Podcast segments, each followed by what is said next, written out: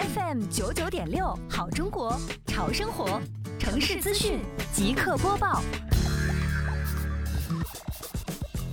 日前，为积极推进大综合一体化行政执法改革，扎实开展综合执法队伍培训，塑造综合执法队伍良好形象，杭州市西湖区双浦镇组织人员力量。联合双浦行政执法中队、双浦自然资源所等职能部门，开展大综合一体化行政执法改革集中培训活动。培训对象覆盖职能部门及辖区村社，共计相关工作人员一百人次。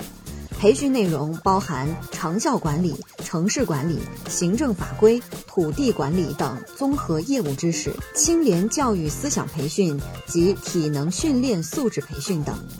此次集中培训活动，专业加务实相结合，讲学加测试相结合，主题鲜明，内容丰富，具有很强的针对性和实用性，为该镇持续推进大综合一体化行政执法改革奠定了基础。